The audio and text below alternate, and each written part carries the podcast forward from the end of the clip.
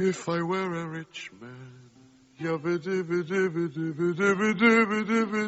En Es la Noche, la economía. Con Juan Ramón Rayo.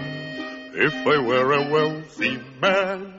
8 y 33 minutos en la noche. Juan Ramón Rayo, ¿cómo estás? Muy buenas noches. ¿Qué tal? Muy buenas noches, Adriana. Bueno, hoy vamos a comenzar hablando del Banco Central Europeo, porque, bueno, si en los últimos días, eso sí, con toda la cautela del mundo, recibíamos una serie de datos que indicaban, o tenían, eh, indicaban eh, quizás eh, no brotes verdes, pero sí algún que otro dato positivo en la evolución de esta situación. Eh, como decía, en esta mesa los tratábamos con cautela. Eso sí, hoy ha sido el Banco Central Europeo el que ha dicho, pues bueno, que ha mantenido esa cautela porque no todo no todo el monte efectivamente iba a decir no todo bueno eh, estoy yo pendiente de, de, estos guiones rayo y, te dejo a ti te doy a ti la palabra porque me estoy liando yo sola. no todo el monte es orégano o verde orégano y en este caso pues y no todo oro es lo que reluce. Efectivamente. Eh, en este caso además no lo es ni mucho menos porque lo que tenemos es un enfriamiento de las perspectivas de optimismo en gran medida infundado como hemos comentado desde los micrófonos que hay en relación con la, con la zona del euro. Es verdad que hay datos positivos, tanto en España como fuera de España. Eh, ayer pues eh, se conoció, por ejemplo, que la tasa de paro de Portugal de Portugal ha experimentado la caída más intensa desde el año 2000, por tanto es verdad que hay ciertas señales que en España y fuera de España muestran signos de cierta estabilización a corto plazo y son signos que no dependen de las políticas económicas que ha adoptado Mariano Rajoy, porque estamos viendo que en Portugal están creciendo al 0,5% eh, su PIB y la tasa de paro cae mucho más que en España, pero ya lo hemos dicho también, hay que mirar estos datos con mucha cautela, sobre todo porque si estos datos se produjeran en un contexto reformista, en un contexto donde los ajustes pues siguieran su curso, en un contexto donde las reformas liberalizadoras de verdad siguieran eh, implementándose, pues serían datos para alegrarse. ¿Por qué? Porque lo que vemos es se sigue haciendo las reformas necesarias para que los desequilibrios de fondo terminen solucionándose y en el tránsito en el que se hacen estas reformas, pues la economía al menos no va cayendo a plomo, con lo cual pues estaría bien y podríamos ser relativamente optimistas con respecto al futuro. ¿Qué pasa? Que unos datos que no son ni mucho menos espectacularmente buenos, sino que simplemente indican que hace un año España y la eurozona estaban a punto de suspender pagos y a punto de romperse eh, y durante este último año ha evitado, de momento, la ruptura y la suspensión de pagos, con lo cual es inevitable, es inexorable que las coordenadas económicas se estabilicen, porque no es lo mismo que un país vaya a suspender pagos que que no vaya a suspender pagos. Y si de momento no va a suspender pagos, pues hay un montón, una gran cantidad de circunstancias económicas que cambian. Es decir, las empresas no despiden tantos trabajadores, no suspenden tantas inversiones, las fugas de capitales se revierten, etcétera, etcétera. Y todo eso obviamente contribuye a estabilizar, que no a sanear hasta el fondo todos los desequilibrios que tenemos. Entonces, en este contexto de cautela, hoy los datos que nos proporciona, las previsiones que nos proporciona el Banco Central Europeo y en concreto su panel de expertos, pues deben ser atendidos con, eh, con bastante pues intensidad. ¿Por qué? Pues porque lo que decíamos, que una cosa es que los datos no sean malos y que sigamos haciendo las reformas, otra muy distinta que los datos, como no son espectacularmente buenos, pero son algo mejores que los del año anterior, pues ya podemos paralizar de golpe toda la reforma y olvidarnos de toda la el reajuste de los desequilibrios que sigue siendo imprescindible en nuestro país. ¿Qué dice el Banco Central Europeo? ¿Qué dice su panel de expertos? Pues en contra de el consenso o el creciente consenso de muchos analistas que pronostica que para el año que viene pues iremos de manera muy clara mejor. Recordemos hace unos días los datos del, del informe o del gabinete de estudios del BBVA que incluso pronosticaban que para el año que viene pues creceríamos por encima del 1%, que prácticamente ya las dinámicas y los problemas de la deuda pública se habían solucionado, etcétera. El panel de expertos del BCE, sin embargo, es bastante más pesimista, no con respecto a España, porque no ha analizado específicamente el caso español, sino con respecto al conjunto de la eurozona. eh, ha empeorado todas sus previsiones para la evolución o sobre la evolución de la economía de la eurozona para este año, para el año que viene y para 2015. Eh, y las, las anteriores previsiones fueron en mayo, es decir, que lo que los expertos que aconsejan al Banco Central Europeo han visto entre mayo y julio de este año, lejos de eh, llevarles a pensar que estamos yendo claramente a mejor, que lo peor de la crisis ya ha pasado para no volver nunca más, eh, pues no les despiertan tanto entusiasmo como a otros analistas. ¿Hay algún indicador en concreto, Rayo, en el que se hayan fijado? Bueno, pues básicamente los dos indicadores en los que se suelen fijar en estos casos, el PIB y el desempleo. En el caso del PIB, pues del Producto Interior Bruto se esperaba para este año una contracción del 0,4% para el conjunto de la eurozona y ahora, tras la revisión, eh, esperan que nos contraigamos un 0,6%. Es decir, que esperan que mm, desde julio a diciembre las cosas vayan a peor de lo que habían eh, previsto en mayo. Eh, asimismo, para 2014 se esperaba una contracción eh, perdón, un crecimiento del 1% y ahora vamos a crecer, según este panel de expertos, el 0,9, que no es una gran revisión, pero desde luego no es una revisión al alza, es a la baja. Es decir, eh, rebajan parte del optimismo eh, que estábamos escuchando a nuestro alrededor. Además, la tasa de paro mm, prevén que este año no suba con respecto a la previsión, pero que sí lo hará el año que viene. Es decir, el año que viene el paro seguirá subiendo en el conjunto de Europa. Una décima, pero no bajará. Y eso es, desde luego, lo llamativo, que en 2014 muchos ya nos están vendiendo que será pues prácticamente como volver a la etapa previa al pinchazo de la burbuja, porque el desempleo caerá a plomo, porque la economía crecerá de manera muy clara y, según el panel de expertos del Banco Central Europeo, el paro seguirá subiendo en la eurozona y recordemos que el paro en la eurozona está en máximos eh, históricos. ¿Y por qué este empeoramiento? Pues porque prevén que el gasto interno no evolucione tan bien como se había previsto y porque además la situación internacional se está desinflando, no tanto por Estados Unidos, sino por los países en desarrollo que se esperaba que pudiesen tirar del carro, básicamente pues China, Brasil, eh, etcétera. Y vemos que efectivamente, pues estas advertencias del panel de expertos del Banco Central Europeo que deberíamos tener muy en cuenta para seguir por la senda de las reformas y de los ajustes, bueno, más que seguir, para empezar la senda de las reformas y, de los ajustes, eh, porque si no seguimos acumulando deuda, deuda, deuda, deuda, sin un crecimiento, sin una generación nueva de riqueza que permita atender esa deuda, pues digo, esas advertencias deberíamos escucharlas porque incluso en este contexto de optimismo en gran medida infundado, nos encontramos en España con datos que no son nada positivos. Hoy nos hemos enterado de que eh, el índice de producción industrial, es decir, el índice que mide la actividad de la industria española, cayó en junio de este año casi un 5% con respecto a junio de 2012. No es un dato que nos sorprenda, ya lo anticipábamos aquí con el índice Market, el PMI industrial, que dijimos que estaba en terreno de recesión hace dos semanas. Es un indicador adelantado que se ha confirmado efectivamente con este indicador atrasado del índice de producción industrial español. Ya lleva dos meses eh, mayo y junio retrocediendo este indicador. De hecho, si exceptuamos abril, donde creció de manera pues eh, notable, el índice, si exceptuamos abril, llevaría cayendo siete meses seguidos.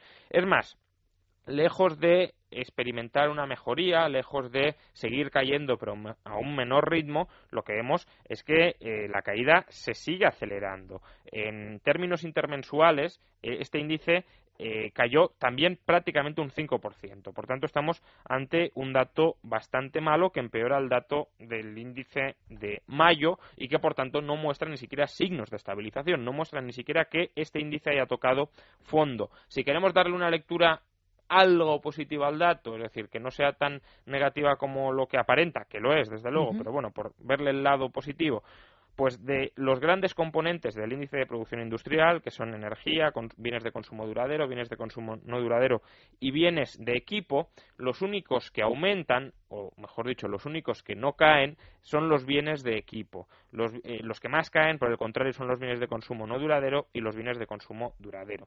Esto, en cierto sentido, es lo que debe suceder si esperamos que la estructura económica española se esté, mm, esté cambiando sus patrones de producción, esté cambiando eh, sus modelos de especialización. Es decir, ahora mismo, y pese a lo que escuchamos diariamente desde la prensa, no es el momento de consumir. Mucho menos es el momento de consumir bienes de consumo duradero, porque esos bienes normalmente se adquieren a través de un endeudamiento adicional. Es decir, lo que tiene que estar sucediendo es que las empresas incorporen nuevos bienes de equipo para en unos cuantos años terminar produciendo otros bienes que sí sean competitivos eh, interna y externamente. Por tanto, pues es de esperar que desde luego se contraigan o al menos no aumente de manera notable eh, la producción de bienes de consumo duradero y no duradero y que si lo haga la de bienes de equipo, porque desde luego lo que tenemos o lo que tendríamos que estar viviendo es un incremento de la inversión en bienes de equipo y una congelación del gasto en bienes de eh, consumo. Pero como digo, en cualquier caso es un dato negativo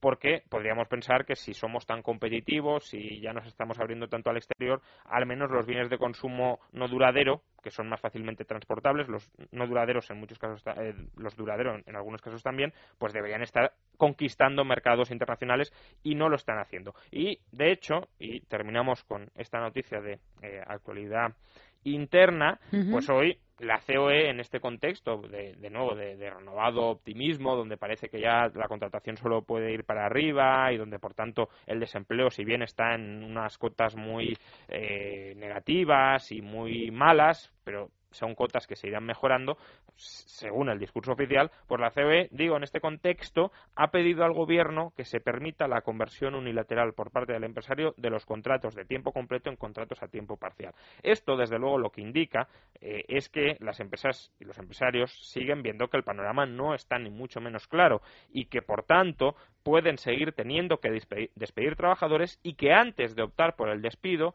piden que se les dote de una cierta flexibilidad interna para poder sustituir el contrato a tiempo completo por uno a tiempo parcial. Es decir, que se trabaje menos horas, es un despido parcial, pero al menos que no sea un despido completo. En realidad, como ya hemos dicho muchas veces, lo que querríamos ver, lo que necesitaría la economía española es libertad contractual absoluta, no eh, una planificación central de los contratos de trabajo en un sentido o en otro. Pero, eh, desde luego, tomemos esto como un síntoma de que las empresas de momento no se creen demasiado lo de los brotes verdes y lo de que a partir de ahora toda la producción y por tanto toda la demanda empresarial de empleo tenga que ir para arriba. Ven todavía unos cuantos nubarrones. Trataremos desde luego todos estos asuntos y alguno más en tertulia económica. Rayo, hacemos una pausa y volvemos enseguida. Es la noche.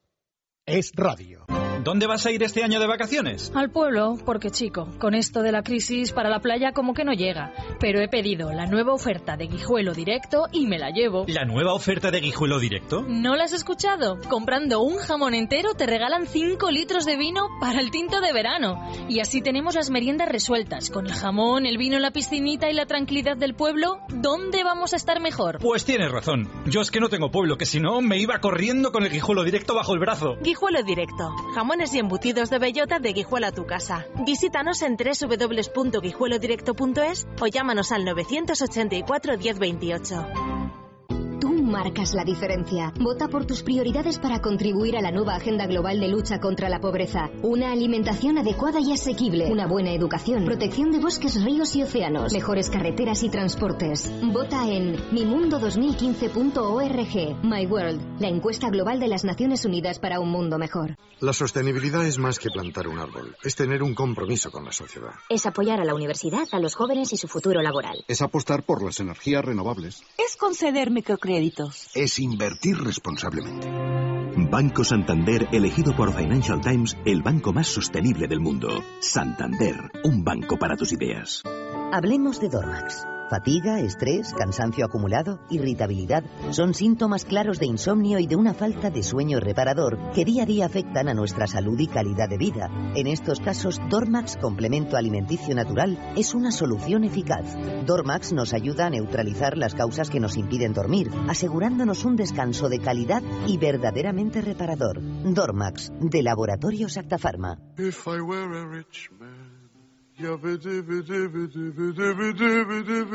Es la noche. es radio. If I were a wealthy man, I wouldn't have to work hard.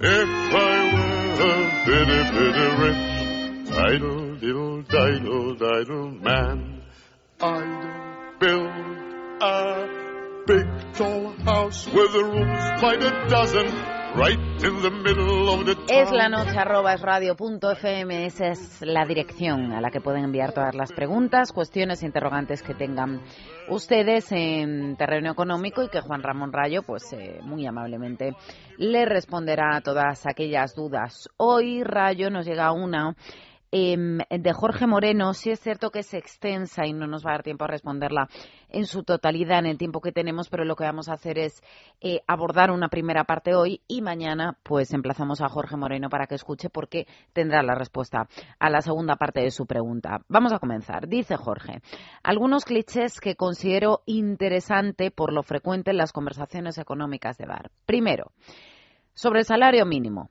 Aumentar el salario mínimo no produce desempleo en Suiza el salario mínimo es de 3.000 dólares y tiene menor tasa de paro. Además, aumentar el salario mínimo provocaría mayor consumo y eso a la postre es mayor empleo. Sobre la limitación de... Igual podemos vamos por partes, fenomenal. Venga, pues empezamos, por el salario con, mínimo. Con el primer cliché, efectivamente. Eh, es verdad que Suiza y otros países más ricos que el nuestro tienen un salario mínimo más alto que el español, pero es que ¿por qué el salario mínimo provoca paro? ¿O cuándo el salario mínimo provoca paro? Em, el, empresario contrata al trabajador cuando espera que el rendimiento que le vaya a generar ese trabajador dentro de la empresa sea algo superior al salario que le ha de pagar. Obviamente, si el rendimiento que le puede aportar el trabajador dentro de la empresa es inferior al salario que le va a pagar, no lo va a contratar, porque eso supondría que él empresario pierde dinero contratando al trabajador y por tanto está mejor no contratándolo. Es tan simple como mm, si nosotros nos planteamos montar una empresa, pues obviamente no vamos a montar la empresa para perder dinero y por tanto no vamos a contratar a trabajadores a un coste más elevado a aquel rendimiento que esperamos obtener por esos trabajadores. Con lo cual, eh, para que el salario mínimo genere desempleo, el salario mínimo tiene que colocarse por encima de lo que se conoce como la productividad marginal del trabajador, es decir, el rendimiento o los ingresos adicionales que un trabajador le proporciona a un empresario por trabajar en su empresa. Obviamente en Suiza, donde la productividad de los trabajadores es muchísimo más alta que en España, cuando hablamos de la productividad de los trabajadores no nos referimos únicamente a la habilidad del trabajador para producir en abstracto. Es decir, no estamos diciendo necesariamente que los trabajadores suizos sean mucho más listos, mucho más eficientes, mucho más eh, dedicados a la empresa que los trabajadores. El trabajador es productivo porque trabaja en un entorno eh, con bienes de capital, es decir, en un entorno con herramientas, con redes de comercialización de productos, con empresas con, que tienen acceso a mercados y a, y a, financiamiento muy amplio. Entonces, es en ese contexto en el que el trabajador es productivo o no lo es. Un trabajador suizo que en Suiza es altamente productivo, si lo llevamos a Zimbabue, no es nada productivo. Por tanto, en Suiza los trabajadores son mucho más productivos. ¿Por qué? Porque el país ha ahorrado durante mucho tiempo, ha invertido durante mucho tiempo en montar empresas muy capitalizadas y muy competitivas con mucha dotación de capital y, por tanto, el ingreso adicional que un trabajador le proporciona a un trabajador eh, suizo es muy eh, elevado. Esto se puede ver, además, muy claro si, si vamos a Suiza. Eh, el, coste de la hostelería, por ejemplo, en Suiza es altísimo y los salarios en la hostelería también son muy altos. ¿Es porque el camarero de Suiza es más productivo que el camarero español? No. Es simplemente que el país es mucho más rico y, por tanto, el coste de oportunidad de emplear a un trabajador, emplear mano de obra que es muy escasa en relación con el capital acumulado en la hostelería, es muy costoso y, por tanto, se le ha de pagar un salario muy alto. Ahora bien, traslademos ese esquema a España. Si en España no tenemos la dotación de capital ni la especialización productiva para cobrar los salarios suizos, si queremos imponernos cobrar como mínimo los salarios suizos, ¿qué sucederá? Pues que habrá paro. Es decir, el empresario no podrá generar por trabajador unas ganancias de 3.000, 4.000, 5.000 o 6.000 euros. Es imposible. Es decir, planteémonos ¿Cuántos de nosotros somos capaces de montar mañana una empresa que por trabajador obtengamos unos ingresos anuales de 70.000 o 80.000 euros? Desde luego, muy pocos en España, prácticamente ninguno. Si ya sería problemático montar una empresa obteniendo ganancias por trabajador, ingresos por trabajador de 12.000, 13.000 o 14.000 euros, que es en lo que se sitúa en realidad el trabajo mínimo cuando contabilizamos todos los costes, pues imaginémonos ya uno de 40.000, 50.000 o 60.000. Sería imposible. Y por tanto, si no podemos rentabilizar el trabajo, no vamos a contratar y por tanto despediremos o, no contrataremos. En resumen, es verdad que los países más ricos tienen salarios mínimos más altos, pero porque la productividad del trabajo es mucho más alta y por tanto porque los efectos devastadores del salario mínimo no se dejan sentir. Ahora, traslademos un salario mínimo de 3.000 euros en España y a ver quién sigue trabajando en nuestro país. Otro cliché, Rayo, en este caso sobre la limitación de los beneficios, es el que nos traslada Jorge Moreno. Dice lo siguiente, es inmoral que un empresario cobre mucho más que un trabajador. Una empresa podría llegar a funcionar sin directivos, pero nunca sin trabajadores. Es la plusvalía del trabajador el beneficio del empresario.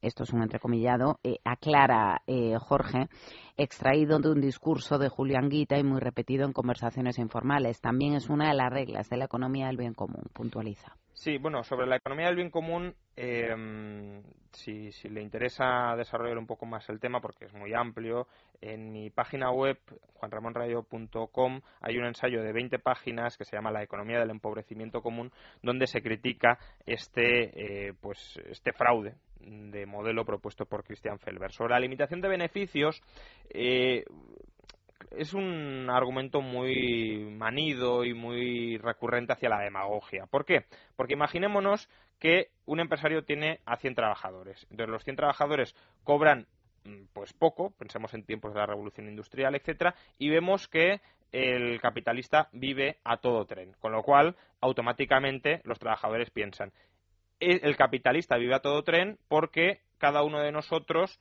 vive machacado. Si el capitalista no nos robara, todos podríamos vivir como el capitalista. Obviamente eso no es así. ¿Por qué? Porque si el capitalista tiene, pongamos por caso, dos Ferraris y dos mansiones, eh, si su empresa tiene, he dicho 100, pero pongamos una multinacional, tiene 100.000, mm, un millón de trabajadores, obviamente repartiendo los dos Ferraris y las dos mansiones entre un millón de trabajadores, pues tocaría a prácticamente nada. En efecto, cuando se habla de la plusvalía, lo que se está queriendo decir es que el capitalista ha ahorrado previamente una enorme cantidad de capital y lo que hace es montar la empresa desde cero y antes de que esa empresa empiece a generar ganancias, ya está pagando salarios a los empresarios, ya está pagando eh, mm, por los factores productivos que contrata y que adquiere, etcétera. Y eso tiene un coste financiero.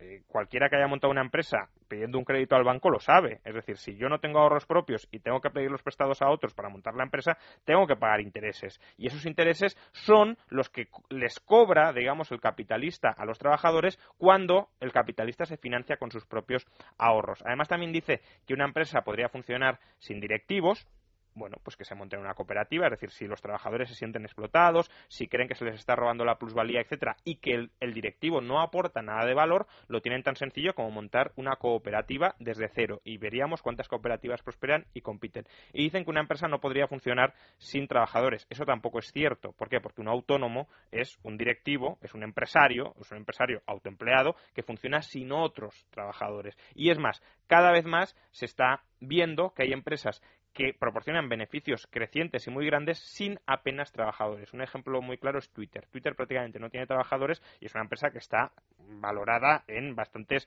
miles de millones. Por tanto, no hay una relación. ¿Cuántos trabajadores tiene Twitter? No, recuerdo, pero llega en torno a 500 o algo así. Es decir, estamos hablando de una cifra risible. A lo que es. Eh, efectivamente, estamos hablando de una empresa de varios valorada, que va a estar valorada en bolsa en varios miles de millones. Por tanto, ahí el valor lo ha creado enteramente, claro, la idea y el proyecto empresarial que es independiente de la mano de obra y del trabajador que la desarrolla. Al final, pensemos, eh, el trabajo por el trabajo no genera valor. Si yo me pongo a picar piedras sin más, eso no genera valor. Lo que genera valor es el trabajo orientado hacia la satisfacción de las necesidades del consumidor. Y esa función la, la realiza el capitalista empresario. El empresario dice, vamos a montar este plan de negocios que creo que va a ser un plan de negocios rentable. ¿Rentable por qué? Porque los bienes que se van a fabricar van a ser más valiosos que el coste de oportunidad que los fines o los usos alternativos que les podría haber dado los factores productivos empleados. Y luego el capitalista es además, como he comentado antes, el que asigna y proporciona el capital eh, antes de que se rentabilice esa operación. Porque, insisto, es que muchas veces no nos damos cuenta de que el capitalista invierte e inmoviliza durante bastante tiempo una cantidad ingente de capital y durante todo ese tiempo, hasta que la empresa está en funcionamiento de verdad y empieza a ganar dinero, lo tiene parado y lo tiene sin rendimiento. Por tanto, eso tiene un coste financiero que es la famosa plusvalía de Marx que Marx jamás entendió. Marx pensaba que, eh, pues, por simplemente trabajando en la empresa, daba igual si, si, si, es decir, que el trabajador podía cobrar hoy todo lo que iba a generar mañana. Y obviamente no tiene el mismo valor eh, pues 100, 1000 o 10.000 euros hoy que 100, 1000 o 10.000 euros dentro de 10 años.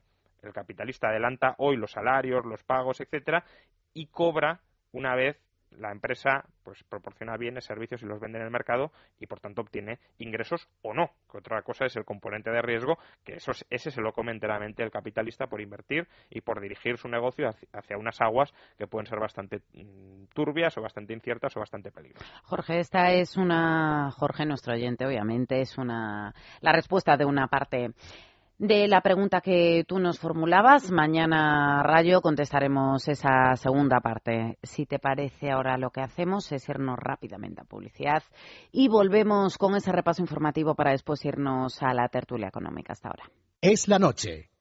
Es radio.